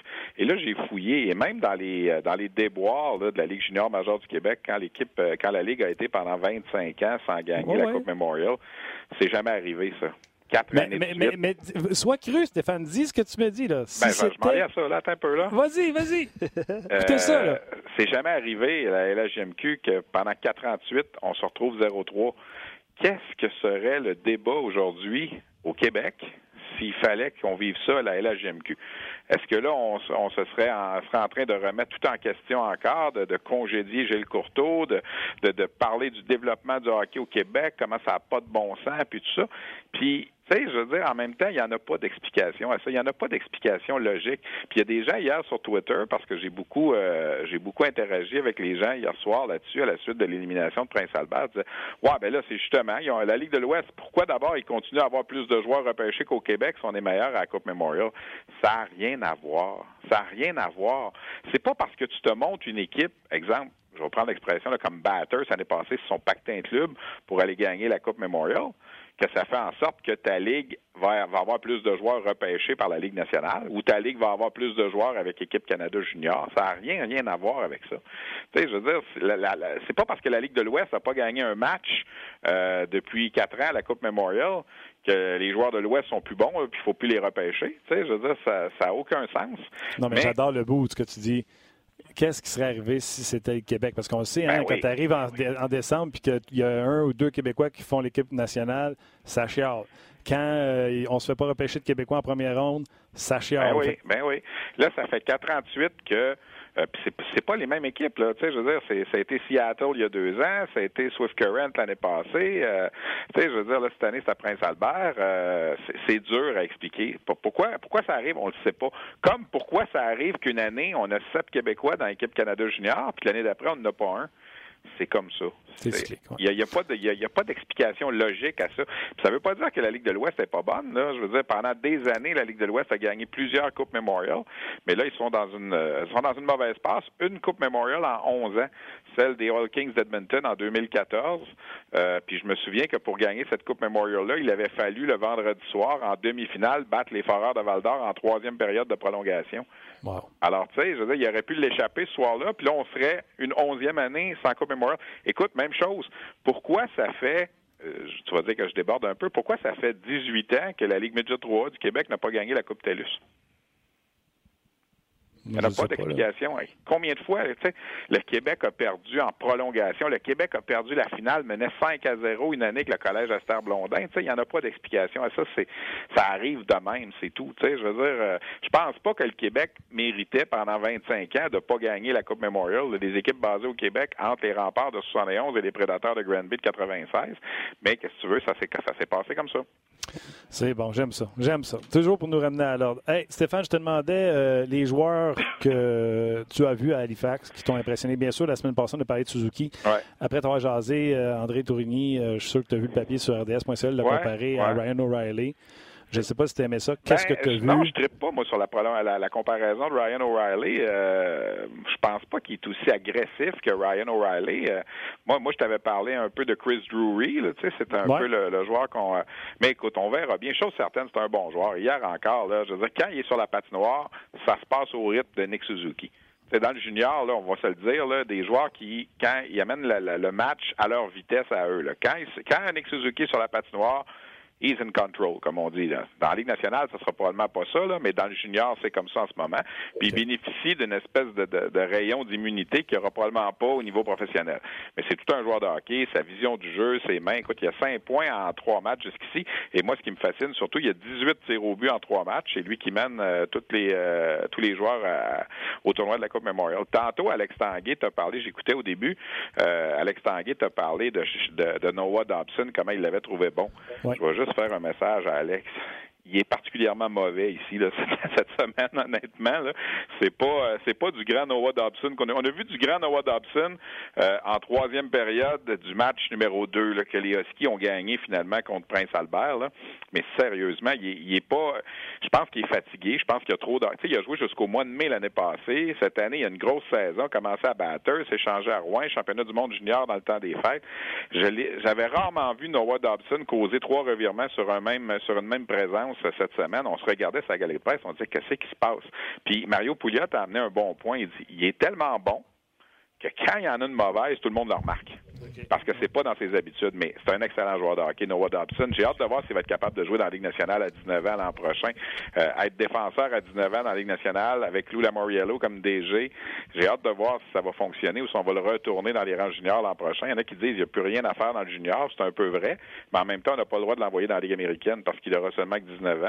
Euh, donc, euh, à suivre dans ce dossier-là. -là, J'ai l'impression qu'il va commencer avec les Islanders l'an prochain, mais que peut-être à un certain moment, on va le prêter à l'équipe Canada Junior. Un peu ce que, ce que le cheminement que Maxime Comtois a fait cette année, là, commencer dans la Ligue nationale jusqu'au mois de novembre, puis euh, mais c'est, assurément le meilleur défenseur là, pour l'avenir ici au tournoi. Puis le meilleur attaquant, c'est probablement Suzuki. Euh, j'aime beaucoup Isaac Ratcliffe qui joue avec Guelph aussi, qui appartient aux Flyers de Philadelphie. C'est un excellent joueur. 6-6, euh, Stéphane? Pardon? 6 pieds 6, lui? Euh, tant que ça, non, peut-être pas tant que ça, là, mais c'est un, un, gros bonhomme. Là. C'est, euh, écoute, il, joue là, sur le même trio que Suzuki en ce moment. C'est tout un trio qu'ils ont avec McKenzie et Wessel aussi. Euh, quand ces trois-là sont ensemble sur la patinoire, c'est, c'est probablement le meilleur trio là, dans le tournoi de la Coupe Memorial. Il y a plein, il y a plein de gens qui disent qu'en ce moment, Guelph est la meilleure équipe ici. Est-ce qu'ils vont passer directement en finale ou si ça va être Halifax? Chose certaine, l'équipe qui va jouer Guelph, que ce soit en finale ou en demi-finale vendredi, ça va être un bon contrat. Puis Guelph, quand tu regardes les chiffres, ils ont terminé 19e au classement canadien sur 60 équipes. Mais là, là ils sont le, le pic, ils l'ont au bon moment, puis ils ont traversé tellement des séries éprouvantes on a l'impression que c'est leur année, c'est la destinée là, pour, euh, pour Guelph. Ils jouent contre London en deuxième ronde, ils perdent 3-0. Moi, je suis en train d'annoncer, comme je te disais, qu'ils était pour aller finir l'année à Laval. Finalement, euh, c'est pas arrivé.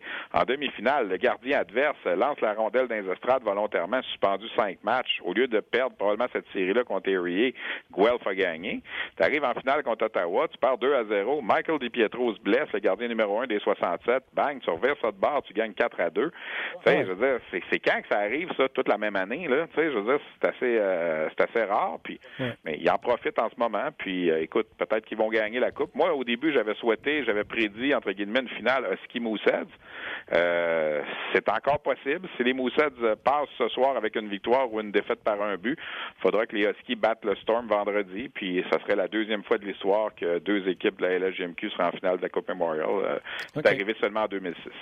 OK. Euh, Ratcliffe, euh, choix des Flyers, choix de deuxième ronde, 35e au total en 2017.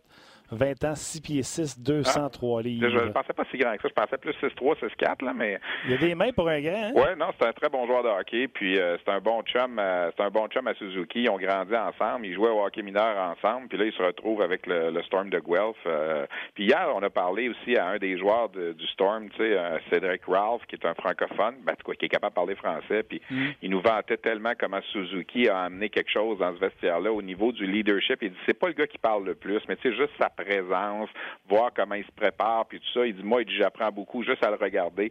Il était capitaine avant d'arriver chez nous à One Sound, puis, euh, tu sais, je veux dire, c'est quand c'est un jeune de 19 ans, 18 ans qui te dit ça, tu sais, c'est le fun à entendre, puis c'est des belles qualités pour ce jeune-là, tu sais, mais c'est pas un nerveux, Nick Suzuki, là, c'est pas un, vous allez le voir, puis les médias, ils, ils triperont pas dessus à Montréal, là, parce que c'est pas un jaseux trop, trop, c'est pas un gars qui, euh, qui fait des grandes déclarations, il répond, il, il, est conscient que ça fait partie de la job, comme on dit, là, mais mm. c'est toujours pas mal assez euh, linéaire dans le cas de Suzuki, là, c'est difficile de le sortir un peu là, de, de sa zone, comme on dit. OK. Parle-moi de Teasdale. Beaucoup de gens qui posent des questions sur Teasdale. ben, Teasdale, c'est. Écoute, j'ai hâte de voir l'ajustement qu'il va être capable de faire avec le Rocket de Laval l'an prochain. Le gros avantage qu'il va avoir, il va retrouver Joël Bouchard, qu'il connaît bien, qu'il l'a dirigé avec l'Armada. la vitesse de Teasdale, euh, est-ce qu'il va être capable de s'ajuster au prochain niveau? c'est sûr que Teasdale, il n'a pas peur d'aller dans le trafic, euh, aller marquer des buts en avant du filet. Il est capable de faire ça. Il y a des joueurs dans le junior, puis je m'en ai. J'ai deux exemples qu'on voit avec le Rocket de Laval. T'sais, Antoine Waked, euh, qui a joué avec Rouen, compté 40 buts, n'a pas fait l'ajustement encore au niveau de la Ligue américaine après deux ans. Euh, Alexandre Alain, l'an passé, qui avait compté 44 buts avec euh, l'Armada, pas fait l'ajustement lui non plus. Est-ce que Teasdale va être capable de faire cet ajustement-là au niveau de la Ligue américaine? Parce qu'autant Alexandre Alain là, qu'Antoine Waked, c'est des gars qui étaient quand même je vais dire, dominant au niveau junior, là, puis ils n'ont pas été capables de... tu sais, le, saut entre le junior et la Ligue américaine est beaucoup plus gros que le saut entre la Ligue américaine et la Ligue nationale. Puis ça, tous les joueurs de hockey vont te le dire. Là. Euh, le, mur, des fois, c'est là que tu le frappes pour certains. Là. Je dis pas qu'Alexandre Alain puis Antoine Waked ne seront pas capables éventuellement de s'ajuster, mais tu sais, tu as vu cette année, Alex Barré-Boulet, lui, il était capable de s'ajuster, tu sais, euh, avec euh, Syracuse dans la Ligue américaine, mais Alexandre Alain, puis lui, là, ça se ressemblait pas mal avec l'Armada, l'un ou l'autre. Il y en a un un petit peu plus complet, l'autre un peu plus offensif. Mais on a vu que dans la Ligue américaine, les deux n'ont pas fait la même chose. Alors, j'aime, à penser que Teasdale va être capable. C'est un, c'est, un, gars intelligent quand même. Puis c'est sûr que Joël l'aime beaucoup. Joël Bouchard l'avait repêché avec l'Armada. Fait qu'il va avoir toutes les chances euh, avec le Rocket l'an prochain. Mais il va falloir qu'il performe aussi. Là. Donc, un autre qui appartient aux Canadiens, Cole Fonstad. Mais écoute, il n'a pas été mauvais. Il a marqué euh, dans le match contre les Huskies. Il n'a pas été mauvais. C'est un gars qui, euh, dans la saison, il a amassé un point par match. Mais quand tu regardais les statistiques en série, il là. on a posé la question à Mark Abscheid, l'entraîneur des Raiders, au début de la semaine. Qu'est-ce qui est arrivé avec Fonstad? Puis dans, les séries, il dit, premièrement, il dit, il y a eu une petite blessure qui a fait en sorte qu'on a coupé son temps de glace un peu, mais il vantait son intelligence, sa façon de, jouer. Il dit, c'est un gars qui bloque les lancers, sacrifie il fait partie de nos leaders, puis tout ça. Puis à la Coupe Memorial, ici, il était un des meilleurs des Raiders à l'attaque. Euh, il n'a pas été dominant, mais tu, le voyais sur la patinoire. Puis, euh, écoute, c'est un projet. il n'est pas pas rendu encore. C'est un choix de cinquième ronde, mais c'est un gars que le Canadien va continuer à suivre. puis Abshide n'en avait que du bien à dire de lui, là, puis il parlait d'un bon kid, comme on dit. Nous, on y a parlé une fois ou deux, là, puis je pense qu'il aurait voulu en faire plus en séries éliminatoires, mais en même temps, c'est le genre de gars qui dit, gars, moi, l'équipe a gagné, que j'ai trois points ou 23 points, je m'en contre, je m'en contrefous, là, c'est vraiment l'équipe qui passe en premier, puis, mais malheureusement, pour lui, le tournoi est fini, puis l'autre espoir du Canadien qui est ici avec Guelph, malheureusement, est blessé, Cameron Hillis, qui aurait probablement fait partie des bons joueurs du Storm aussi. Euh, lui, il a dû être opéré, puis sa saison est terminée. Oui, non, je l'ai, euh, cherché, puis je voyais qu'il ne euh, jouait pas. Ouais. OK. Ben, écoute, c'est, fantastique, Steph. je te souhaite un bon week-end à Halifax. Avez-vous du beau temps là-bas? Et que c'est mauvais. Non, ah, oui, hein? ah, non, c'est mauvais. Écoute, depuis le début de la semaine, c'est un peu le sujet de discussion. Là. Ça a l'air que le soleil va arriver demain, là, mais puis c'est parce que non seulement il fait pas beau, il fait froid, puis il y a, plus beaucoup. Puis depuis le début de la semaine, c'est peut-être la seule chose qui qui fonctionne pas bien parce que les foules sont au rendez-vous. Il y a 9000, 9500 personnes par match. C'est pas mal plein. Puis il, y a, une belle programmation là, pour les gens. Moi, je ne fais plus partie de l'âge de ces, de ces gens-là, mais qui veulent aller voir des spectacles extérieurs le soir, en fin de soirée, après les matchs. Mais euh, il y a une belle programmation au niveau de l'organisation ici. Puis ça, ça fonctionne rondement, puis tout ça. Puis malheureusement, la, température, parce que c'est une superbe ville, Halifax, euh, surtout au mois de mai. Tu es sur le bord de l'eau, puis tout ça, tu te dis, euh, on pourrait avoir euh, une belle occasion de prendre des, belles marches sur le bord de l'eau, mais euh, je veux dire de quoi, je vois des gens se promener encore avec des foulards. On arrive à l'aréna, puis euh, les gens même nous le disent, ils comprennent pas parce qu'ils disent c'est pas comme ça habituellement. Puis je n'ai déjà fait une Coupe Memorial ici en mai 2000, puis j'avais que de très bons souvenirs. Là, il faisait super beau, mais là c'est pas, on n'est pas gâté à ce niveau-là cette semaine. Oui, par 2000, tu sortais plus. Un petit peu, oui, j'avoue. Steph, prends soin de toi, c'est toujours le fun. Derrière, les gens font tout un show aujourd'hui. Alex, David Perron puis Steph Leroux, c'est complet. Donc, euh, chapeau à toi. Ben, merci beaucoup. Salut, boys. Ciao. Salut. C'était Stéphane Leroux. Ben, tu viens de le mentionner, plusieurs excellents commentaires. On va vous laisser là-dessus. Hein. Il est déjà 13h15 euh, pour ceux qui nous écoutent en direct. Je veux que je le fasse une fois par semaine? On va en faire euh, Sylvain dit on va souhaiter que David Perron n'ait pas la malédiction de Marianne Ossa qui avait atteint la finale avec deux formations différentes se retrouvant les deux fois du côté des perdants. Qui a fini par gagner, pareil. Effectivement, si, si tel devait être le cas, alors on lui souhaitera à ce moment-là d'être comme ça qui avait soulevé la Coupe avec les Hawks un petit peu plus tard. Robert, son cœur est avec les Blues et l'excellent collaborateur David Perron, mais sa tête se doit d'y aller avec les Browns qu'il déteste pourtant. Donc, Boston en 7 et la bonne nouvelle, c'est qu'il y aura du hockey jusqu'au 12 juin parce qu'effectivement, si la finale se poursuit, ça va aller jusqu'au 12 euh, juin. Ouais. Euh, il y a Sylvain qui ne comprend pas le parallèle entre Suzuki et O'Reilly. Oui, j'ai vu euh, ça. Euh, il ne sera jamais aussi complet selon lui. je ne sais pas si tu voulais rajouter quelque chose là-dessus. Là, mais... Ben, j'allais dire à Sylvain, je ne sais pas s'il a pas eu l'entrevue de Tourigny. c'est Tourigny qui a, coaché O'Reilly, qui vient de jouer six matchs contre Suzuki, et moi aussi, ça m'a surpris, mais quand lui me dit il est complet, euh, Suzuki, 200 euh, pieds, tu regardes pas le temps, powerplay des avantages numériques. Je pense que c'est au niveau de la taille. Hein, puis ouais, il y a jeu. C'est ça. O'Reilly, il n'est pas euh, archi physique, je le regarde. C'est un protecteur de rondelles. C'est un gars qui. Tu sais, David nous a déjà dit, son bâton, là, c'est un, une gros barre. Là, il, ne plie pas. Fait que, mais c'est un gars. il plie pas. Non, non, mais, je comprends très bien. Il revient tout le temps, puis il patine pas vite, là, mais tu le vois que, tu sais, il patine dans le sable, mais il a tout le temps, les pieds bougent tout le temps, là, tu sais. On va dire, comme Tourigny a dit, toute la bullshit de coach, là, il l'a. Exact, exact. les patins bougent, il défend bien avec les pieds. Euh. C'est ça, c'est un peu là la comparaison. Pas au niveau de la taille, effectivement, puis de toute façon, euh, ils ne sont pas du même côté, puis tout ça, là, ça peut avoir un, avantage ou un désavantage à un, Sylvain parle de Paul Stachny, il avait également parlé de Paul Stachny dans la comparaison. C'est vrai, c'est vrai. Euh, il rajoute Daniel Brière, là. Oui, non, mais c'est ça. Mais moi, moi, je pensais que Suzuki, c'était un, un, joueur offensif comme Daniel Brière. Puis ce qu'on s'est fait expliquer, c'est non, non, non, non. C'est ça. Plus complet. Ouais. Et voilà, ça complète, mon cher. C'est tout. C'est excellent. C'était excellent. En plus, ce podcast, c'est très intemporel. Vous savez, jusqu'à lundi, vous pouvez l'écouter, le télécharger, le prêter à des amis, dire Hey, je te prête ça gratuit, puis il va faire Hey, c'est donc bien gentil. bon point. Quel cadeau d'hôtesse. un cadeau d'hôtel, c'est bon. Tu ah, ne seras pas là la semaine prochaine. Non. Tu prends de rares vacances. Oui, effectivement. Mais nous serons là. Oui. On ne sait pas avec qui, mais on va être là. Si ça ne fonctionne pas, vous aurez compris que si Luc n'est pas là, nous ne vivons pas. C'est ça. Non, je pense que ça va aller. Oui? Oh, je suis certain que ça va aller. Merci à Tim à la mise en onde et surtout, encore une fois, merci à vous. Euh, puis je niaise pas, là, David Perron, au lendemain euh, de sa victoire en finale de conférence, euh, ça se réécoute très bien en voiture, dans le trafic. Si jamais des chums ne l'ont pas entendu, vous pouvez leur envoyer par texto. Bref, un gros merci d'avoir été là, de propager la nouvelle sur On D'autres bonnes émissions s'en viennent dans les prochaines semaines. Gros merci. On se rejoint la semaine prochaine.